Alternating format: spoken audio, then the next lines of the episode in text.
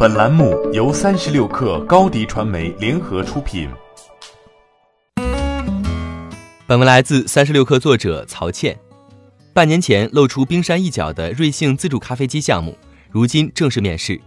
三十六氪获悉，瑞幸一月八号发布智能无人零售战略，推出了无人咖啡机瑞极购和无人售卖机瑞划算两大智能终端，进一步密布网点，轻化资产。瑞划算主打线下买到电商价，不仅售卖瑞幸出品的果汁、咖啡、坚果、零食等产品，还把百事、雀巢、路易达福等国际食品巨头们的商品摆上了货架。瑞划算采用语音识别和人脸支付技术，可在 App 端远程下单锁货，跨设备取货。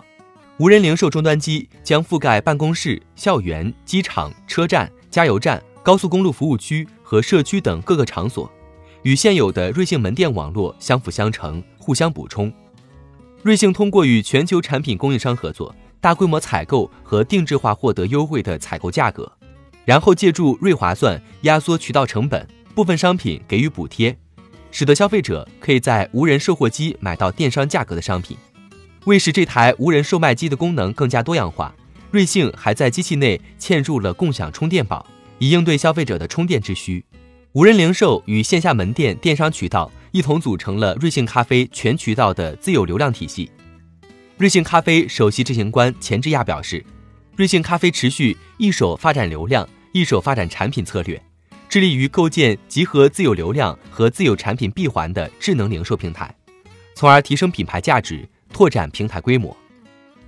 瑞幸在发布会上公布的数据显示，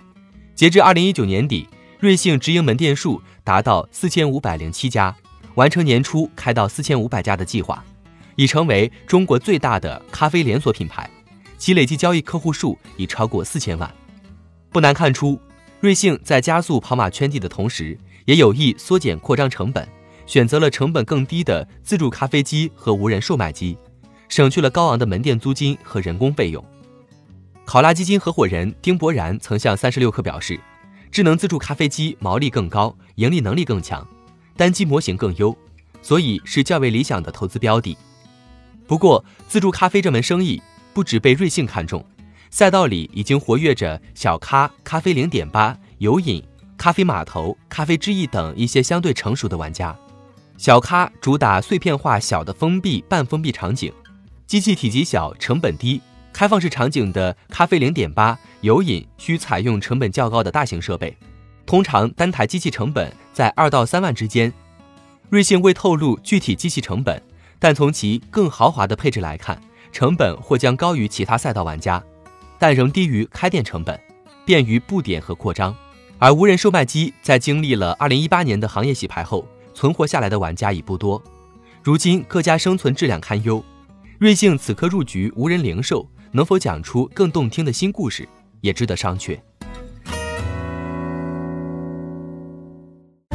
欢迎添加小小客微信，xs 三六 kr，加入克星学院，每周一封独家商业内参，终身学习社群，和大咖聊风口、谈创业，和上万客友交流学习。